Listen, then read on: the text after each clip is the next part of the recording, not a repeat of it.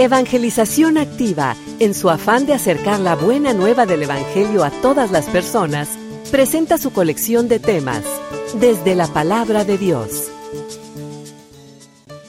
Dios crea un documento, Dios crea una herramienta para que nuestro pueblo entendiera el mensaje de amor que tenía para este pueblo.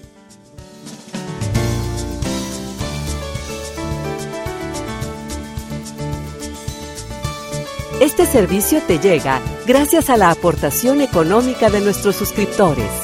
Ayúdanos tú también a mantener este servicio activo. Participa con tu donativo y sigue escuchando estas enseñanzas.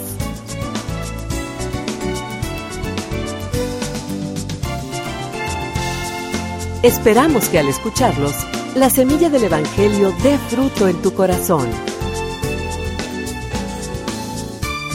Con ustedes, el Padre Ernesto María Caro.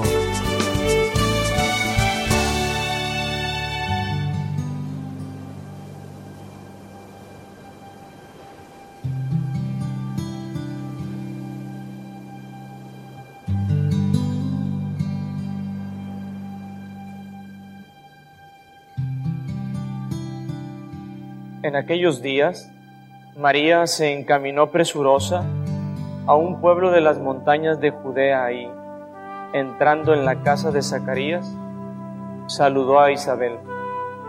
En cuanto ésta oyó el saludo de María, la criatura saltó en su seno.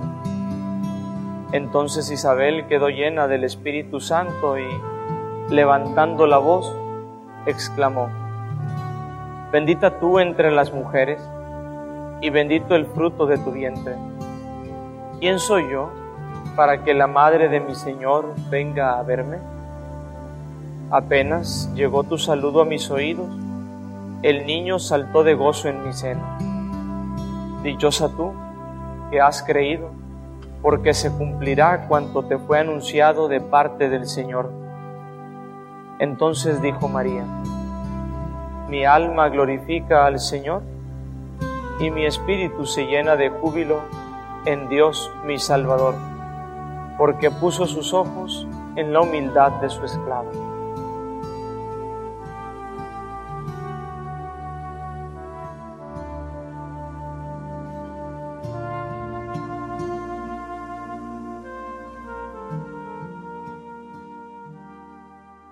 Como lo hemos venido comentando desde el inicio de nuestra vigilia, estamos celebrando un acontecimiento. Y por eso lo hacemos con gran fiesta, con todos estos elementos festivos, los matlachines, el coro, todo adornado para una fiesta grande, porque es un gran acontecimiento. ¿Qué pasó en 1531? El obispo decía en 1529, si Dios no hace una obra grande, un milagro portentoso, esta nación se va a perder. O sea, era difícil convencer a los moradores de nuestras tierras de entrar en este proceso de conversión. Nos decían nuestros hermanos, las pocas conversiones Tenían desde 1521 que prácticamente llegaron los primeros evangelizadores con la caída de Tenochtitlán. Empezó el proceso de la conversión, de la evangelización. Y apenas un puñado de la gente que moraba en el Anahuat se convirtió. Y se convirtió casi diríamos a medios chiles, ¿verdad? O sea, era difícil aceptar para la gente de estas tierras una cultura completamente diferente. Era algo extraño para ellos.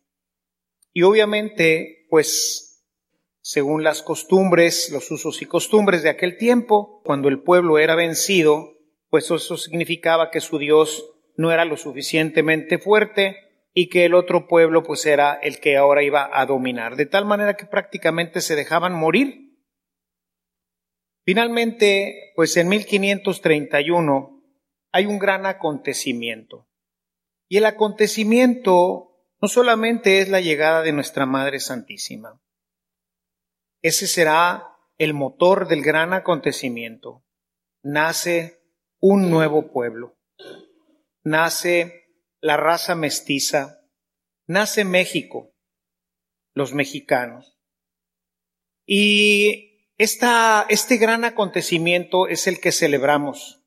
Y tendríamos que entenderlo con mayor claridad porque en un México que hoy venera poco la vida religiosa, la vida cristiana, es fácil olvidar de dónde venimos.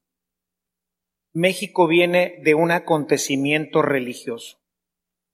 El pueblo náhuatl era un pueblo tremendamente religioso, donde incluso el morir era un honor. Bastaría con recordar que eran los vencedores cuando jugaban al juego de la pelota, eran los vencedores a quienes se sacrificaba. El capitán del equipo vencedor en el juego de la pelota era el que se sacrificaba y era un honor. Era un pueblo tremendamente religioso. Ciertamente, según la costumbre del tiempo, pues hoy los consideraríamos bárbaros, ¿no? Sacrificar doncellas, pero si nosotros nos regresamos al tiempo de Abraham, era algo normal sacrificar a los hijos. O un pueblo tremendamente religioso. Y nace de un acontecimiento religioso. México no nació con la llegada de Hernán Cortés y mucho menos de Cristóbal Colón, que ni siquiera llegó a México. México nace ese 12 de diciembre de 1531. Ahí nace México. Porque ahí es en donde verdaderamente se le da viabilidad a la creación de una nueva sociedad. ¿Qué hubiera pasado si no viene la Virgen de Guadalupe? Los indios los naturales, los náhuatl y todos los pueblos hubieran ido poco a poco muriendo. Habrían sido pocos los mestizos, los pocos españoles. Esa sería una cultura más o menos como la americana que no tiene pues realmente una identidad, al menos como la nuestra. México nace ahí de un evento religioso. Y desde ahí empieza a expandirse la vida religiosa. Nos han explicado este documento, es un documento, es, permítanme hacer un paragón, pero es la Biblia que leyeron los primeros cristianos de el pueblo náhuatl. Ellos no leyeron la Biblia. Ellos leyeron este códice, este códice que les hablaba de un evento que ellos esperaban que ocurriera desde hacía mucho tiempo, la llegada del quinto sol. El imperio renacería, pero ahora de una forma diferente. Ya no sería el dios sol, sino ahora sería el Hijo del Sol quien vendría a reinar. Y este evento religioso abre para ellos una serie de elementos que están plasmados y que Dios en esa infinita sabiduría plasmó en ese lienzo. En el inicio del cristianismo se escribieron los libros que hoy tenemos nosotros, libros apropiados para la cultura de los hebreos, que tenían una cultura que se había venido desarrollando desde la época de Abraham y que después se pondrá por escrito ya en el tiempo de la monarquía, que pasa por Moisés y que llegará hasta Jesucristo, una cultura donde los elementos que nosotros escuchamos en estos textos a nosotros se nos hacen ya comunes. pero no creo que se les hayan hecho muy comunes a los bárbaros que vivían en el norte de Europa, con otras culturas, con otros dioses, con otras formas de vida, con otra forma de entender la relación con la divinidad.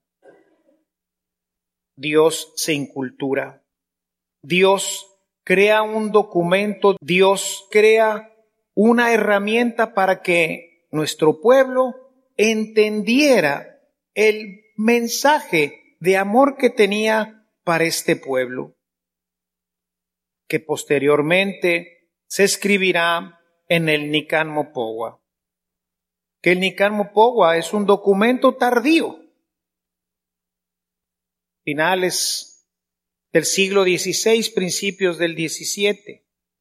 Ahí aparecerá el Nican Mopowa.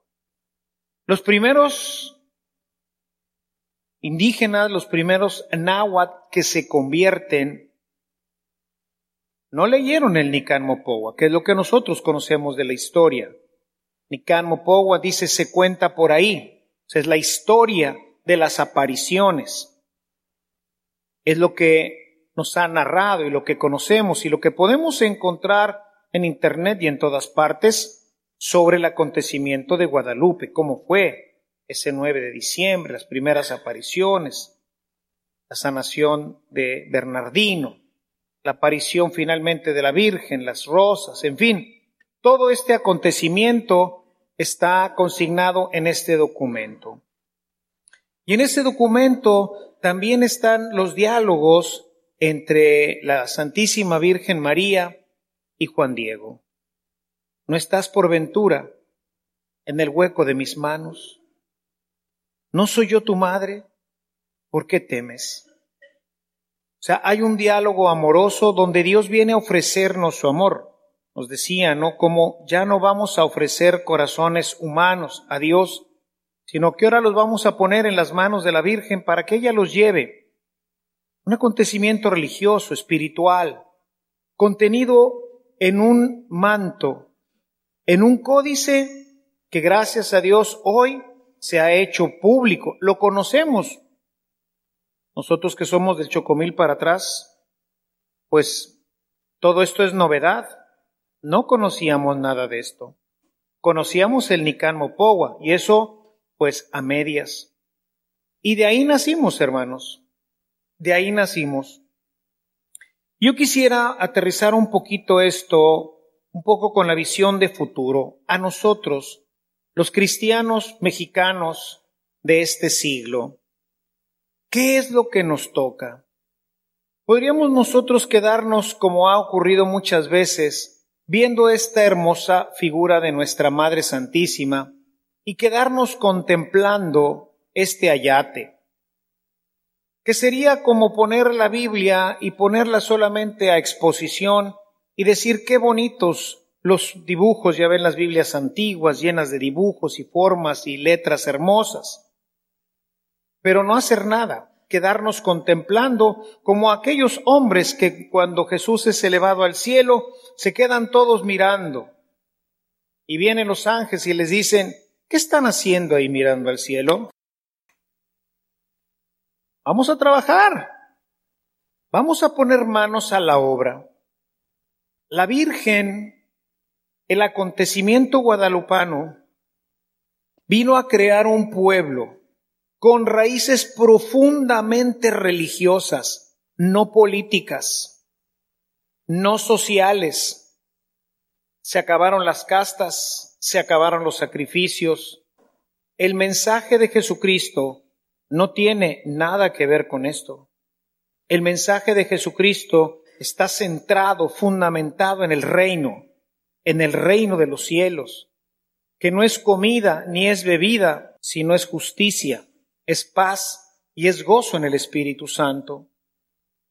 Yo creo, mis hermanos, que tenemos que ver este acontecimiento guadalupano como una señal que todavía tiene que estar presente en nuestras vidas. María viene a fundar una nueva nación, una nación que tiene que tener sus raíces hundidas en la vida espiritual, en una vida espiritual que ha ido quedando a medias. porque los españoles, pues aunque venían a evangelizar unos, o la gran mayoría venían a lo que ha hecho el pueblo de México, explotar a los demás. Si México está hundido, es porque nunca aprendimos la lección, porque no hemos leído lo que dice el códice, porque nos hemos dedicado a hacer lo que hicieron los españoles, explotar a los pobres, quitarles su dignidad, aun cuando ellos se decían cristianos que venían a evangelizarnos. Los grandes latifundios, los hacendados, todo eso fue creando la cultura del abuso, la cultura de la usura, la cultura de la esclavitud, en donde hay que pagarle lo menos posible a la gente y usufructuar lo más que se pueda, olvidándonos si el sábado o el domingo se descansa o no se descansa, dejando únicamente la celebración como la parte que da vida a la vida religiosa y espiritual, pero no hundimos nuestras raíces como nos lo pide nuestra madre como lo tenían los aztecas, los náhuatls, que a pesar de su barbarismo, ese barbarismo expresaba un culto, una relación profunda con Dios. Y nosotros no nos quedamos ni con esto ni con lo otro. Parecería que nos quedamos solamente con lo malo el acontecimiento vino a hablarnos de un pueblo que tenía que nacer, como nos lo dice el códice, absorbiendo del cielo, con las raíces puestas, ¿verdad? Esas flores, la flor cerro, ¿verdad? Que se nutre del cielo. Y desde ahí, como nos lo explicaron, va formando un mapa. Pero este pueblo tiene que nutrirse de Dios. Y tiene que ser un pueblo verdaderamente religioso. Y para nosotros ser religioso es respetar lo que dice el Evangelio. Es respetar la cultura del amor, es respetar la cultura de la justicia, es respetar la cultura del trabajo, es tener una visión de Dios en nuestras vidas y no del abuso y no de la violencia y no de la injusticia. Pero no se puede hacer esto si no nutrimos nuestra vida espiritualmente. Nuestra pobre gente, bajo esta forma de religión, nos quedamos anclados en lo que vivían la gente del viejo mundo. El culto a Dios. Para 1500, la Iglesia Católica ya era una iglesia de culto y de poca vida cristiana. Por el contrario, nuestros náhuatls eran gente tremendamente religiosa. Y entendieron que este mensaje era religioso.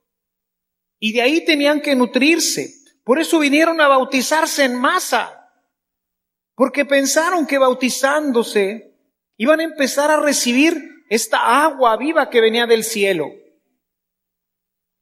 Pero la injusticia, la usura, el odio, el afán de riqueza fueron minando todas estas expectativas y nuestros pobres indígenas terminaron siendo esclavos. El pueblo libre el pueblo de la gran libertad, el pueblo del Dios del Sol, terminó siendo esclavo de este pueblo que traía al Dios de la vida y de la libertad. Qué paradójico, ¿no es cierto? Por eso celebrar el acontecimiento guadalupano tiene que llamarnos nuevamente al acontecimiento. ¿Qué es lo que estamos celebrando? Estamos celebrando o quisiéramos estar celebrando el nacimiento de un pueblo libre, de un pueblo que se nutre de sus raíces ancladas en la vida espiritual, ancladas en los principios de justicia, de amor, en los principios de la paz, del orden, de la equidad. De ahí tendría que nutrirse toda la vida del mexicano. ¿Qué sería de nuestro país, hermanos, si en 500 años hubiéramos vivido estas normas? Seríamos la potencia más grande del mundo. Pero no solamente en la parte económica, no en la parte bélica, porque entendieron los náhuatl que no era a través de las armas, sino era a través de una nueva cultura que nacía. Seríamos, como lo pidió Jesús en el Evangelio, luz para las naciones. Seríamos el modelo de la nación perfecta, donde todos nos amamos, nos servimos, nos ayudamos, donde no hay esclavitud, donde todos vemos por el bien de los demás, en donde la pobreza estaría reducida a una expresión insignificante, en donde todos tendríamos todo y más de lo necesario para vivir de una manera maravillosa. Y sin embargo, hoy nos damos de topes contra la pared al vivir en una nación llena de violencia, llena de odio, llena de injusticia, de egoísmo, porque dejamos de hundir como la flor del cerro nuestras raíces en la fuente del agua viva que es Dios. Yo creo que es tiempo, mis hermanos, de no quedarnos viendo nada más esta hermosa imagen. Yo creo que es el tiempo de recordar verdaderamente qué celebramos en este acontecimiento guadalupano. El nacimiento de un pueblo maravilloso, de un pueblo espiritual, de un pueblo creado por Dios como lo fue el pueblo de Israel. Que no nos pase, mis hermanos, como le pasó al pueblo de Israel, que habiendo sido creado por Dios y para Dios, habiendo sido creado para ser un pueblo de santos, como dice la Escritura, finalmente termina siendo un pueblo que es enviado al destierro por su infidelidad al proyecto de Dios. México tiene un papel muy importante en el mundo, muy importante. Lo reconocen todas las naciones, especialmente latinoamericanas, ahora que he tenido la oportunidad de recorrer una parte importante de Sudamérica y de Centroamérica. Ven a México como una gran esperanza. Somos un pueblo que representa un ideal y no podemos defraudar a Dios en esto. Hay que volver a tomar nuestra vida cristiana hay que ver continuamente esa imagen de María de Guadalupe y decir, ¿qué nos pidió Dios? ¿Qué dice ese bendito ayate? ¿Qué nos dice hoy? Nos dice, hundan sus raíces, volten a verme a mí que soy el centro del universo. Dejen de estar fincando su nación su gobierno en aspectos simplemente mundanos, egoístas, que terminan siendo perniciosos para todas las familias. Al centro de los ojos de la Virgen María, la familia. ¿Qué nos dice esto?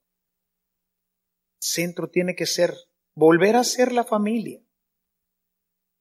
Chachos, todos estos jóvenes que hoy a los 14, 15 años ya no quieren convivir con sus familias, dedican los sábados y los domingos para los amigos y otras cosas. Yo los quiero invitar a que regresen a sus familias. Creo que este tiempo del Adviento es una buena oportunidad para reflexionar en esto y volver a integrar a la familia y desde ahí hundir nuestras raíces familiares en esa agua bendita del Evangelio y desde ahí construir una gran nación, la gran nación de México de la que todos tenemos que sentirnos orgullosos. Cuando viajo por el mundo, la gente me mira y yo me siento orgulloso de ser mexicano y me preguntan por la Virgen de Guadalupe. Ah, allí en México, la Virgen de Guadalupe y me sacan muchos de ellos alguna estampita de la Virgen. Tenemos que volver a ser esto que Dios siempre quiso, un pueblo santo, un pueblo que muestre a los demás que la vida en Cristo vale la pena y que cuando toda la sociedad camina bajo esta línea, la prosperidad, la alegría, es patrimonio de ese pueblo. Porque cuando un árbol tiene bien profundas sus raíces y desde ahí se alimenta de agua, tendrá grandes, hermosos y muy nutridos frutos. Yo creo que todavía nosotros podemos hacerla. Quizás no somos muchos, pero el cristianismo tampoco empezó con muchos. Un indito, Juan Diego. Y de ahí surgió la nación mexicana. Sintámonos orgullosos, pero al mismo tiempo comprometidos.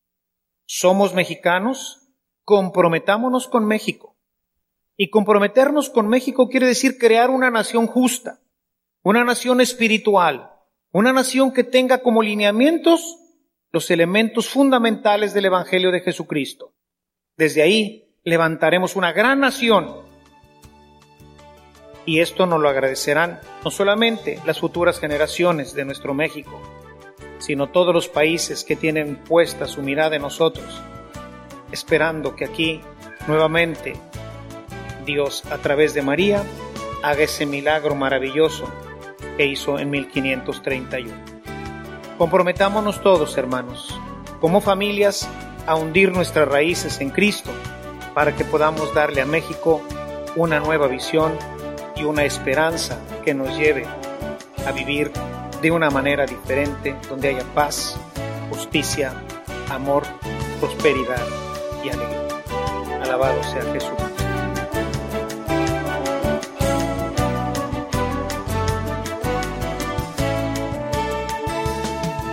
Si esta reflexión ha sido de utilidad para su vida espiritual, le invitamos a visitar nuestra página en internet www.evangelizacion.org.mx, en donde encontrará otros temas que seguramente continuarán produciendo fruto en usted. Que la paz de Jesucristo permanezca en usted y toda su familia, y que la ternura de María abrace su corazón.